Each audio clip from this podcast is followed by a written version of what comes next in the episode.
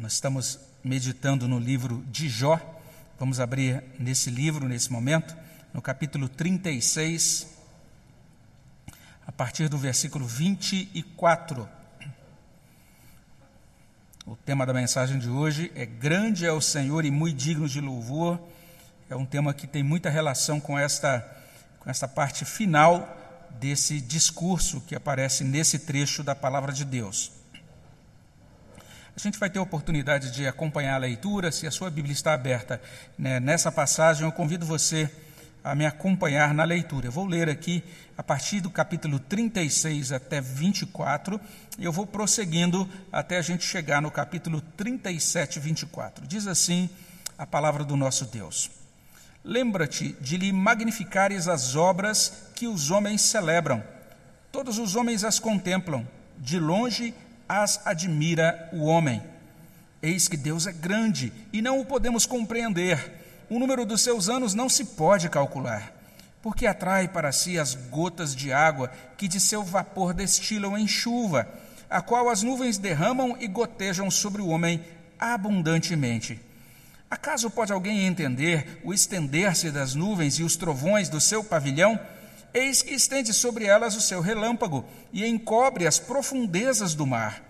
Pois por estas coisas julga os povos e lhes dá mantimento em abundância. Enche as mãos de relâmpagos e os dardeja contra o adversário.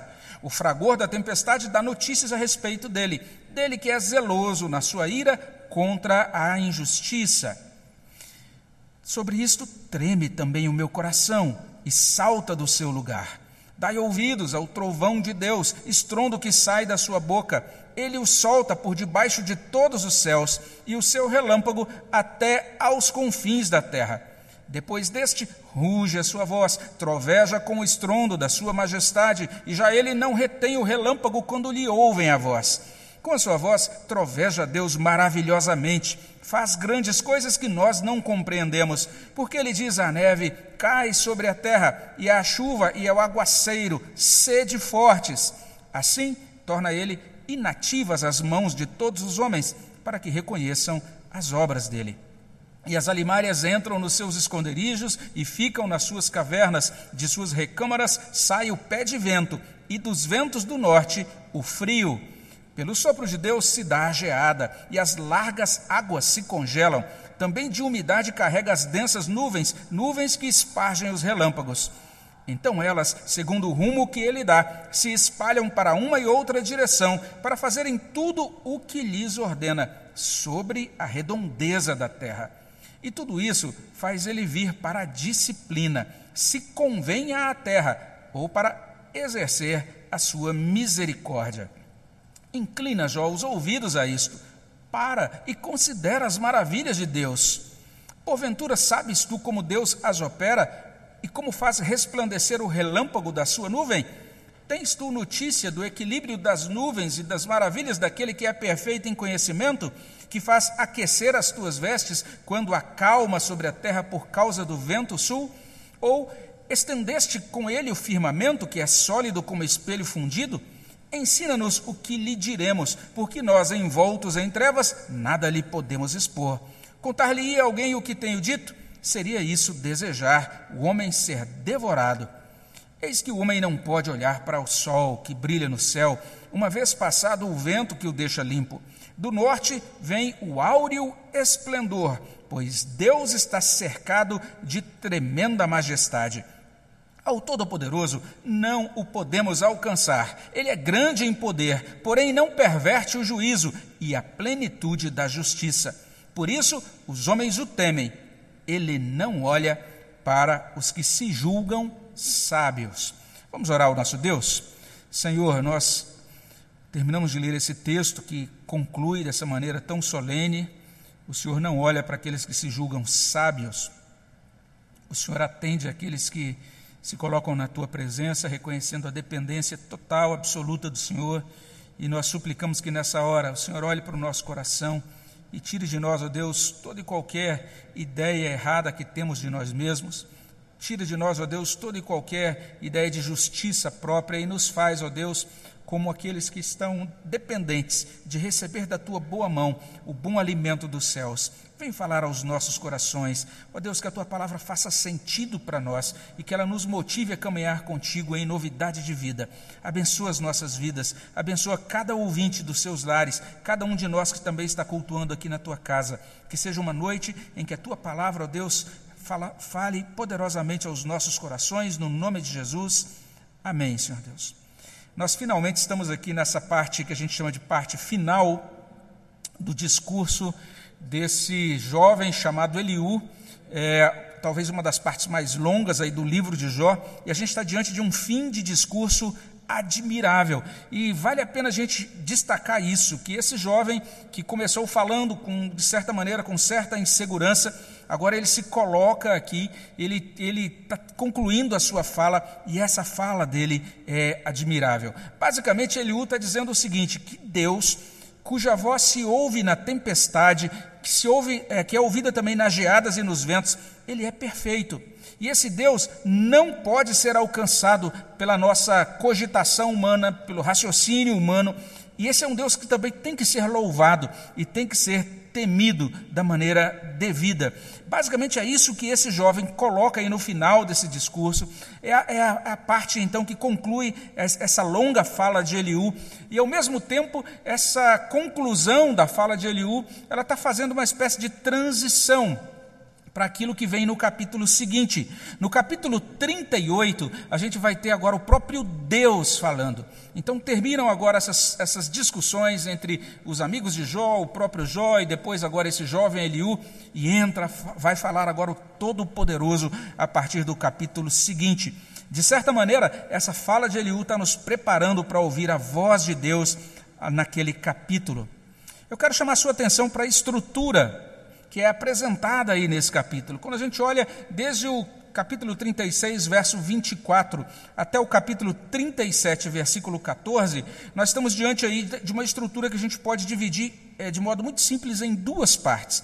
Porque a gente tem um primeiro chamado ao louvor no verso 24, a gente encontra lembra-te de lhe magnificares as obras, e depois um segundo chamado ao louvor no capítulo 37, verso 14. Inclina Jó os ouvidos a isto, para, para e considera as maravilhas de Deus. Então são dois chamados ao louvor, e é exatamente baseado nessa estrutura dupla aí que a gente vai caminhar. Mas veja só, esse, dois, esse chamado duplo ao louvor, primeiro com lembra, lembra-te, depois inclina os ouvidos.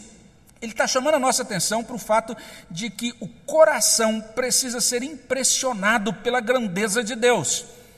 Eliú está chamando a atenção para esse fato, nessa fala final dele. É como se ele dissesse: pense em Deus, louve a Deus, olha, olha para quem é Deus, e que o seu coração seja cheio do louvor verdadeiro a Deus. É nesse sentido que esse, esse sermão tem esse título: Grande é o Senhor porque ele nos encaminha para aquela música que a gente aprecia bastante com esse mesmo título e que diz exatamente isso: Grande é o Senhor e muito digno de louvor. E naquele cântico a gente diz: Deus é a alegria de toda a terra.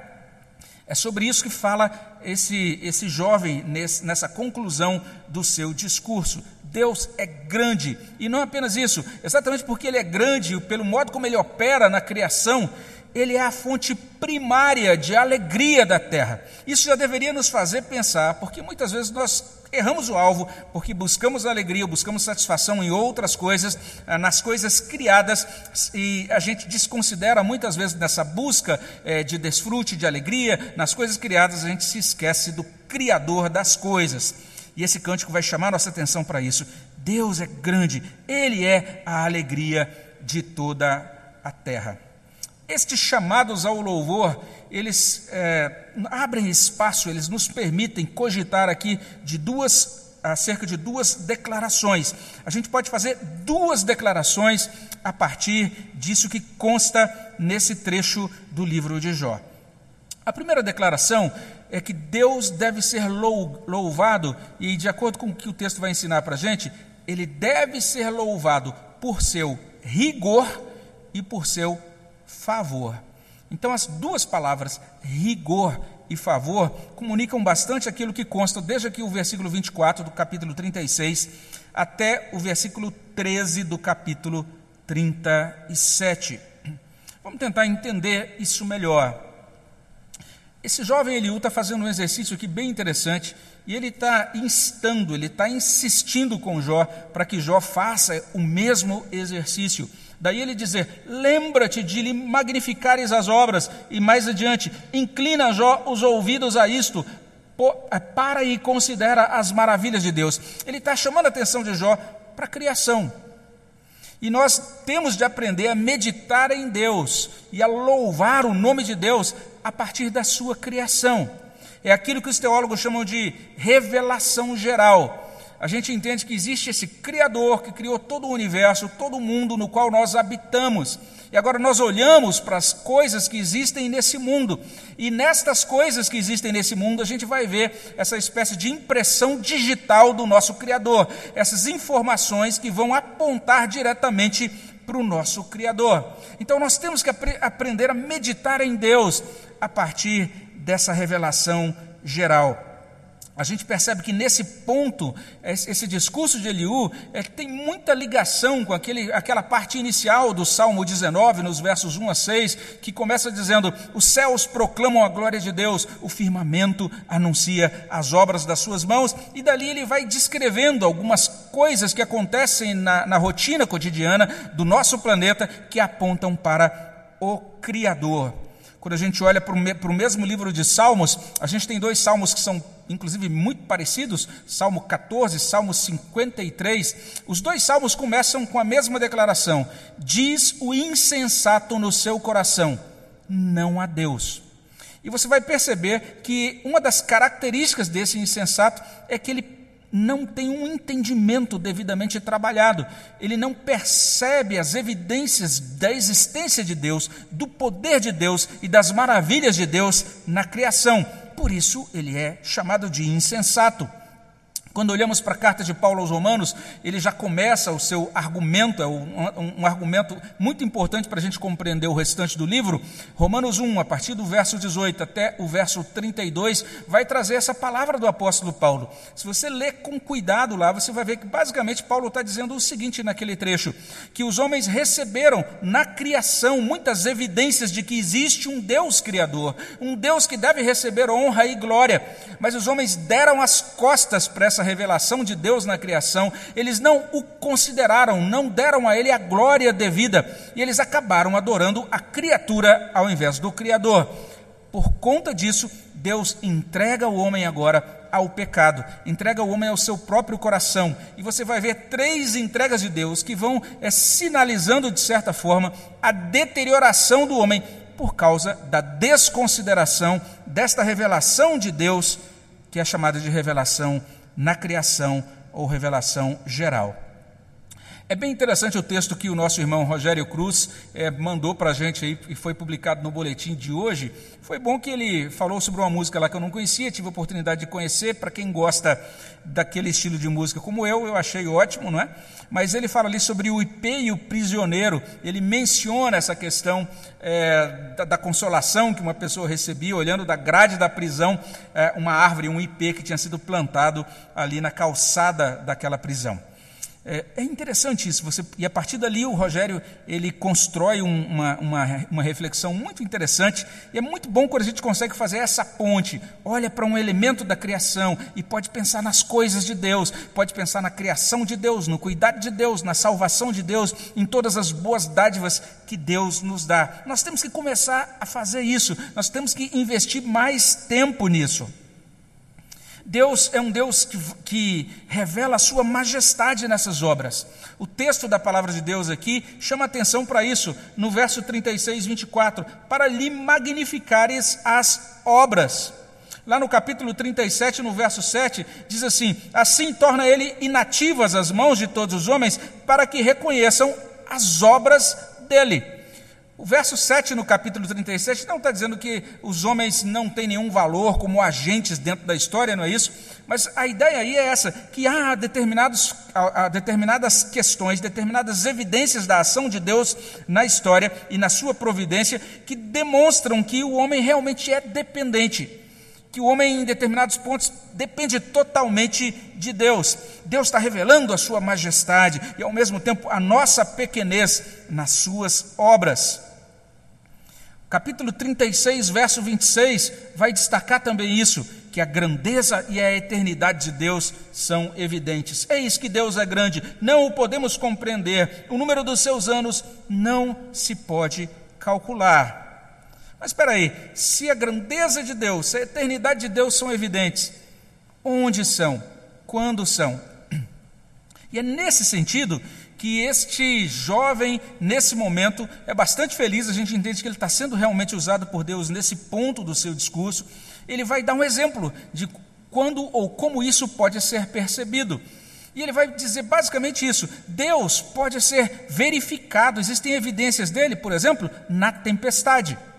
Então ele começa falando sobre Deus na tempestade. Aí do capítulo 36, 27 até 37, 5, a gente vai ter uma descrição em linguagem poética belíssima, que vai mostrar isso. Deus como o Senhor das chuvas, o Senhor das tormentas, o Senhor das tempestades. E não apenas isso, se a gente olha para o texto depois, mais adiante, do verso 6 até o verso 10, Deus está falando e manifestando a sua presença e o seu poder nas geadas. Ele está enviando o frio. Isso é colocado especialmente a partir do verso 6 do capítulo 37. E quando nós olhamos para, para esse trecho todo, Deus é, é Deus quem as cria, Deus é quem cria as tempestades, Deus é quem cria as geadas.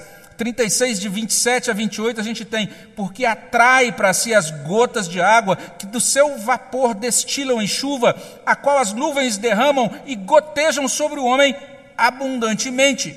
No verso 30 a gente lê: Eis que estende sobre elas, e está falando aí das densas nuvens, né? Ele estende sobre elas o seu relâmpago, encobre as profundezas do mar. No capítulo 37, versículo 3, ele o solta por debaixo de todos os céus e o seu relâmpago até aos confins da terra. Ele solta o seu trovão, ele solta o seu relâmpago. E os outros outras partes do texto de 9 a 12 sinalizam a mesma coisa. De suas recâmaras sai o pé de vento, dos ventos do norte o frio, pelo sopro de Deus se dá a geada, e as largas águas se congelam. Também de umidade carrega as densas nuvens, nuvens que espargem os relâmpagos. Deus cria as tempestades, Deus cria as geadas. Ele também, ah, o texto também vai informar que até a tempestade dá notícias acerca de Deus no verso 33 do capítulo 36. O fragor da tempestade dá notícias a respeito dele. Então a gente tem essa figura Eliú, ele está pensando na chuva, ele está pensando nas, nas tempestades, e quando ele olha para isso, ele não vê isso com a visão de um naturalista, com a visão de um materialista. Ele olha e diz: Olha Deus aí, olha as evidências da majestade, da grandeza de Deus. A neve evidencia as obras de Deus, como a gente viu no verso 7. E o próprio Deus fala no trovão. Basta você olhar capítulo 37, verso 2: Dai ouvidos ao trovão de Deus, estrondo que sai da sua boca. E você vai ver até o verso 4, ele o solta por debaixo de todos os céus, o seu relâmpago até os confins da terra. Depois deste, ruge a sua voz, troveja com o estrondo da sua majestade. Isso faz a gente lembrar de um salmo, é um dos salmos mais belos, na minha opinião. Ah, cada um tem os seus salmos aí prediletos, né? Um dos meus salmos prediletos é o Salmo 29. E quando a gente lê aquele salmo, vale a pena você ler esse salmo com calma em casa mas especialmente depois dê uma olhada aí é, com mais vagar do verso 3 até o verso 11 do Salmo 29. Que beleza de salmo! Davi está falando sobre a voz de Deus, a voz de Deus que muda todas as coisas, a voz de Deus que dá vida ao mundo, a voz de Deus que alimenta todas as coisas da criação.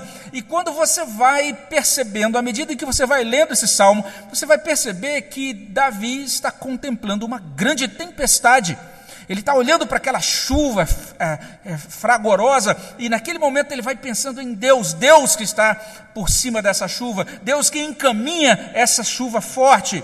E ele diz no final: tudo no seu templo diz glória.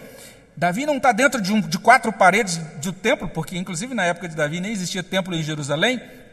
Ele está olhando para a criação e está vendo um momento de chuva forte. Ele olha para a criação e ele ouve a voz de Deus nos trovões.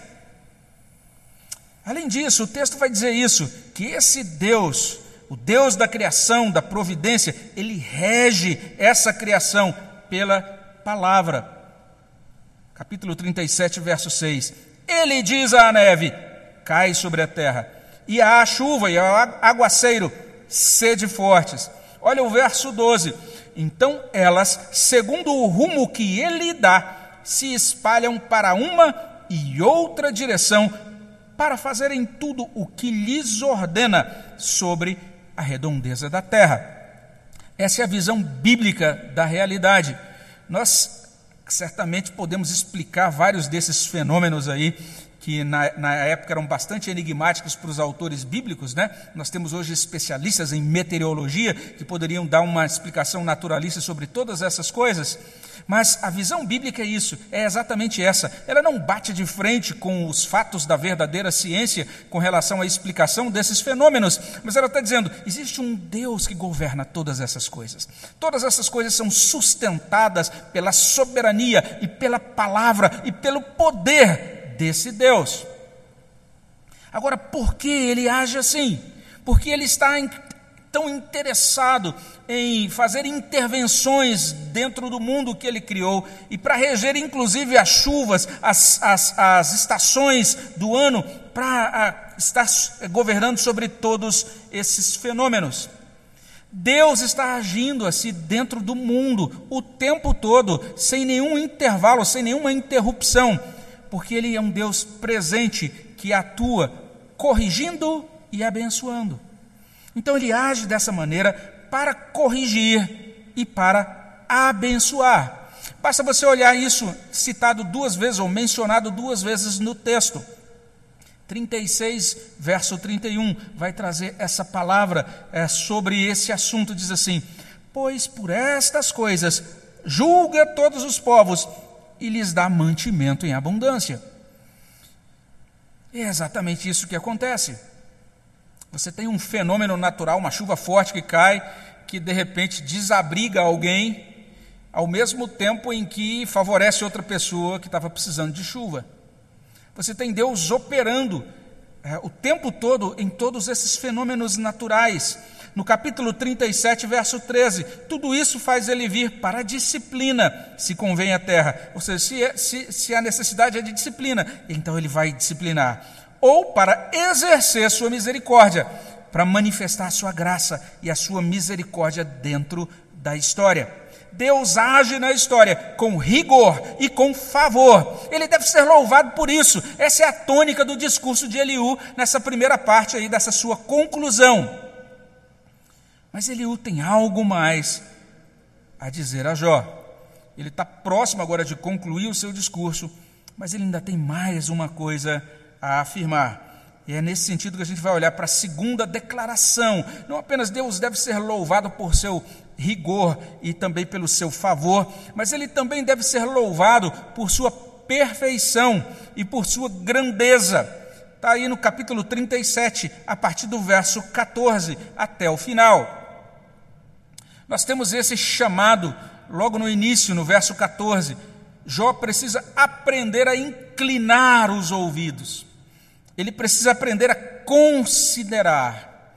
Dependendo da sua tradução, vai encontrar algumas palavras um pouco diferentes. Por exemplo, se você tem a revista aí corrigida, vai, você vai encontrar lá o seguinte: é necessário inclinar e atentar, ou seja, prestar atenção. E se você tem a NVI, lá vai constar assim: é necessário parar e refletir. Refletir em quê? Refletir nessas maravilhas de Deus. Existem maravilhas de Deus, como diz aí 37, 14. E nesse trecho, mais uma vez, Eliú vai continuar falando desse Deus agindo na criação com a sua providência, como Deus Todo-Poderoso. Ele, ele não deixa de lado esse tema, mas agora tem um tema que apareceu a primeira vez lá, ainda como um tema, vamos dizer assim, subordinado, e que agora retorna e ganha um espaço central. A ênfase agora nessa segunda parte, a maravilha de Deus que é destacada aqui é a seguinte: a ênfase aqui é a gente saber que pouco ou nada sabemos. Esta é a ênfase. Você encontra isso especialmente a partir do verso 15. Porventura, sabes tu como Deus as opera e como faz resplandecer o relâmpago na sua nuvem? E, a nossa tradução vai trazer assim no verso 16: Tens tu notícia? Mas outras traduções, elas também são bem exatas quando elas traduzem assim: Você sabe, você sabia, ou seja, você sabe como é que as nuvens se equilibram como é essa questão do equilíbrio nas, das nuvens, como é que elas se mantêm equilibradas ali no céu, das maravilhas daquele que é perfeito em conhecimento. Ele está chamando a atenção aqui para esse fato, de que o homem, de fato, não sabe todas as coisas. Ele não consegue responder a todas, todos os enigmas, ou decifrar todos os enigmas do mundo criado. Temos aí uma parte, né, talvez a parte mais difícil de interpretar, sejam os versos 19 e 20, que trazem assim: Ensina-nos o que lhe diremos, porque nós, envoltos em trevas, nada lhe podemos expor. Então é como se nesse ponto é, Eliú dissesse: Jó, nos ensine o que a gente tem que dizer a Deus, porque nós não sabemos o que dizer. E no verso 20, então, é um verso mais difícil ainda: contar-lhe-ia alguém o que tenho dito? Seria isto desejar o homem ser devorado. E aí nós temos uma tradução, a NVI, que traz assim: deve ser dito a Deus aquilo que eu quero falar? Quem pediria para ser devorado? Então, alguns veem aí nesses versos 19 e 20 uma espécie de senão, uma espécie de nota irônica, quem sabe até uma crítica àquilo que Jó tinha dito lá em 31, verso 35. É como se ele estivesse dizendo, é, é como se Eliú estivesse dizendo: Jó, você pensa que você é muito sábio, rapaz, mas você não é. Você não, não tem essa sabedoria toda. Parece que alguns, alguns entendem nessa direção e parece que existe boa razão para a gente interpretar assim. Mas o discurso prossegue para um, um ponto agora mais fácil de entender a partir do verso 21. No verso 21 a gente vai encontrar essa declaração: o homem não consegue sequer olhar para o sol. O sol é uma criação de Deus. Quanto mais o homem é capaz de olhar para o Deus que criou o sol. É o que a gente vê a partir do verso 21. Eis que o homem não pode olhar para o sol que brilha no céu, uma vez passado o vento que o deixa limpo. Do norte vem o áureo esplendor, pois Deus está cercado de tremenda majestade. Se a gente pensa que o sol é o máximo de esplendor, esse, esse servo de Deus chamado Eliú vai dizer: Deus está cercado, ele usa essa expressão, de tremenda majestade. Deus está cercado de áureo esplendor, é aquilo de mais esplendoroso que existe, é, é, o próprio, é a própria majestade de Deus. E não apenas isso, mas ele caminha para afirmar isso: que ele é todo-poderoso, que ele é grande e ele é perfeito em justiça e não pode ser alcançado por nós. É o que ele coloca no verso 23. Ao Todo-Poderoso não o podemos alcançar. Ele é grande em poder, porém não perverte o juízo e a plenitude da justiça. É uma declaração preciosíssima do ponto de vista da doutrina, a gente entender que o, que o nosso Deus é o Deus Todo-Poderoso, mas ele nunca é o autor do mal. Ainda que ele governe todas as coisas, ainda que ele seja Senhor sobre todas as ações, mas ele jamais é fonte de injustiça ou jamais é fonte de mal. Esse verso 23, então, é, faz com que se cale né, aquele argumento de que se existe sofrimento, então Deus ele não pode ser bom ou não pode ser todo-poderoso. Aqui nós temos as duas declarações: Ele é todo-poderoso e Ele é bom, Ele é perfeito. Ele diz: Ele não perverte o juízo e a plenitude da justiça. A partir daí, nós temos a última declaração, verso 24.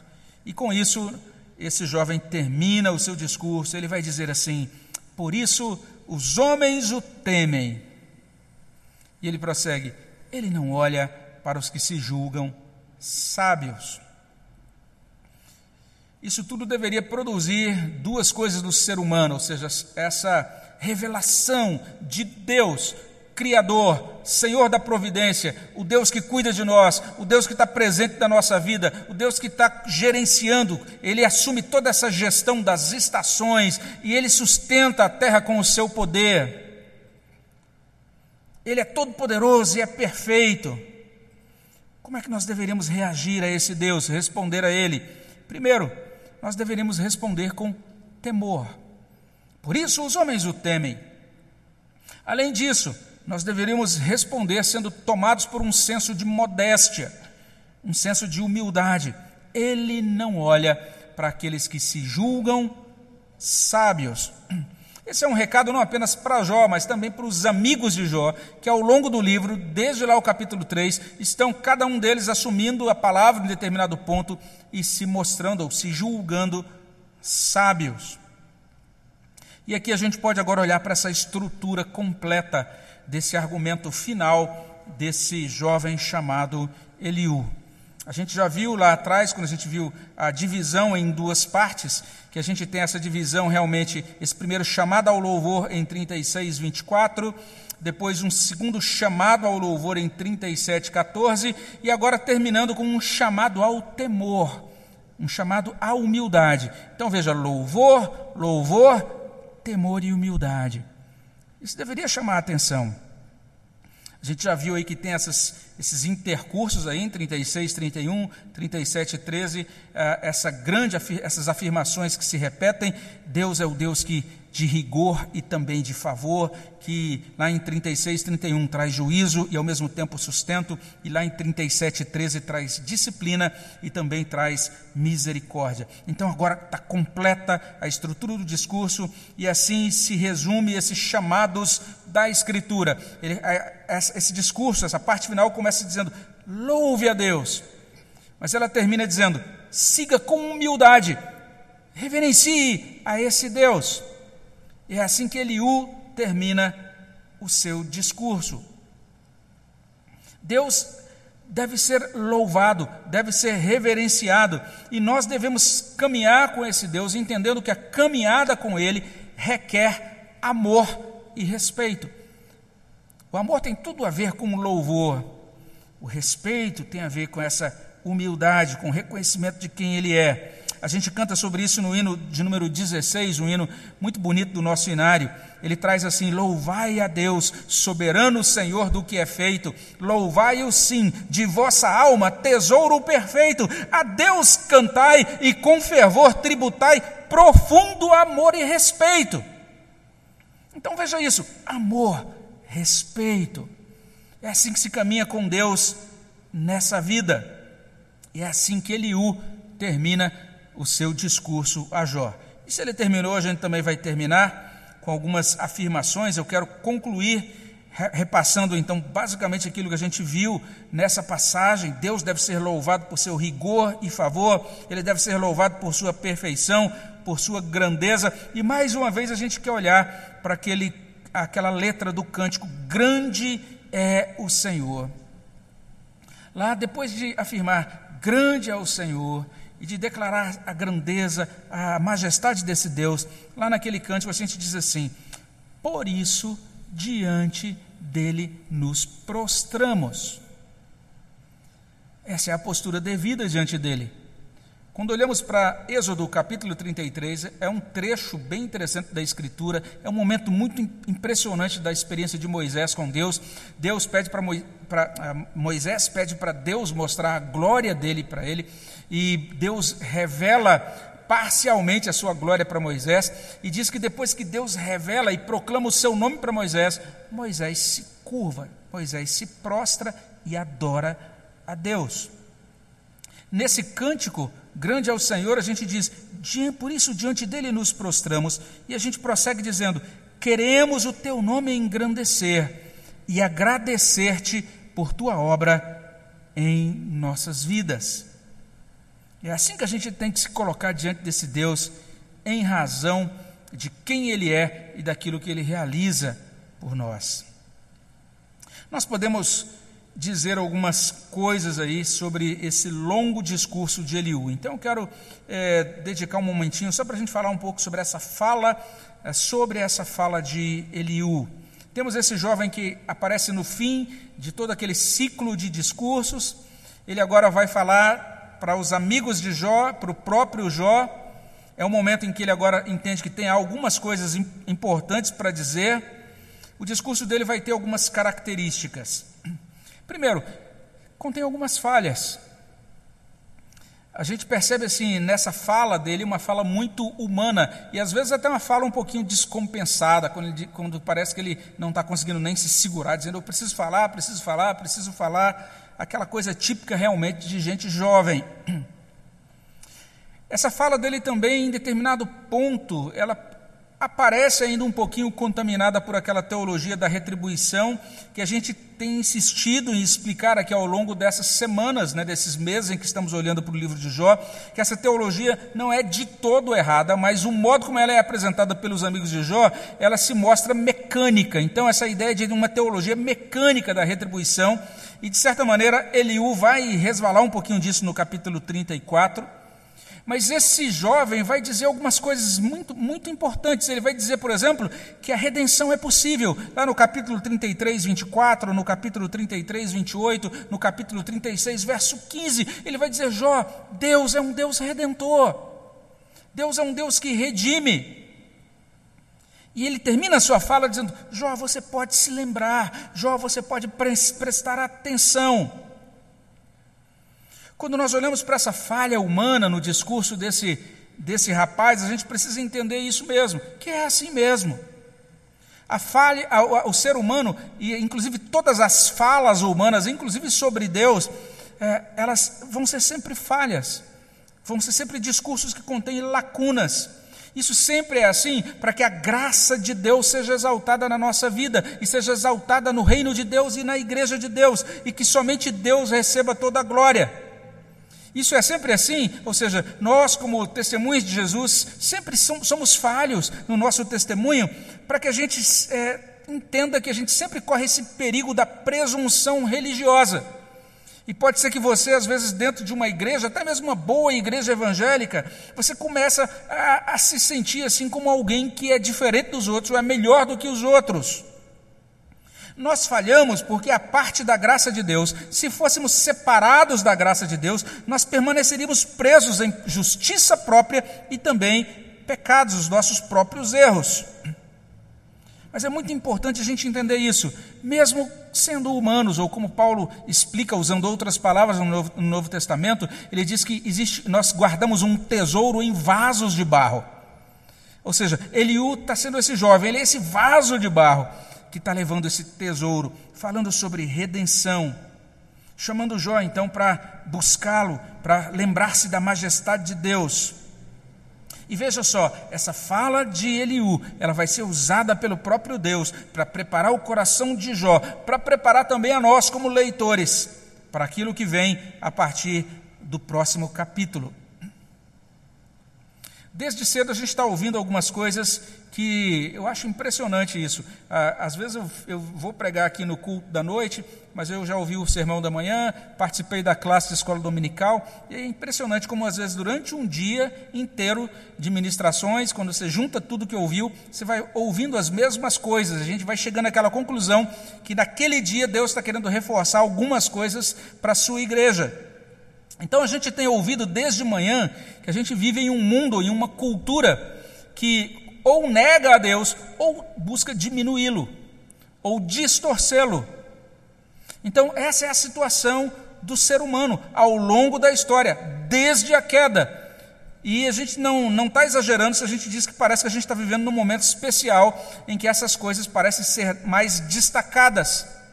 Mas a gente tem é, ideias muito estranhas ou noções acerca da divindade que são muito contrárias, são muito distantes daquilo que a Bíblia coloca diante de nós. Às vezes nós somos, temos diante de nós a apresentação de um Deus despersonalizado, como se esse Deus não fosse pessoal, como se ele nos, não nos convocasse para prestar contas diante dele, como se ele não tivesse nome, como, ele, como se ele não nos chamasse pelo nome. Ou às, vezes, ou, às vezes a gente tem uma noção de Deus que não deixa de ser bíblica em certo aspecto, mas ela perde relevância, porque ela também é uma caricatura no sentido de que a gente vê Deus como aquele indivíduo, aquele ser soberano que fica só no andar de cima. Esse Deus que fica lá no andar de cima não se envolve com as coisas que acontecem aqui no andar de baixo. Ele não se envolve com as coisas da vida cotidiana. Ele não tem nada a dizer para a vida comum, ou para a estrutura da sociedade, ou para nenhum tema que é relevante para a vida humana convencional. O Deus do andar de cima, que não se envolve, ele, tá, ele só tem a ver com os, os assuntos que a gente chamaria de assuntos tipicamente religiosos. Existe também uma ideia bem diferente, bem distorcida de divindade. É a ideia desse Deus que é o Deus da saúde ou da prosperidade, ou vinculado às ideologias, um Deus que é submisso à nossa agenda, um Deus que é submisso aos nossos caprichos. Um Deus, enfim, conforme a minha imaginação, a nossa imaginação. Esses discursos, ou ah, esse longo discurso, se a gente for considerar uma fala só, ou então esses três ou quatro discursos, de acordo com ah, diferentes estudiosos de Eliú, eles de certa maneira estão nos convocando para uma coisa: a gente precisa aceitar o Deus da Bíblia. Talvez seja uma primeira aplicação que a gente possa fazer a partir desses discursos, dessas falas de Eliú. Nós precisamos aceitar a Deus, mas não, não pense que esse Deus seja desqualificado, seja um Deus que você pode tirar da cartola ou tirar da sua cabeça, ou um Deus conforme a sua imaginação. Existe o único Deus, o Deus verdadeiro.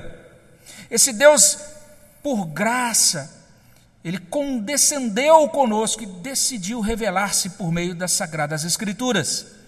Ele se revela de modo geral na criação e de modo especial nas Sagradas Escrituras. Nós precisamos acreditar nesse Deus, o Deus da Bíblia.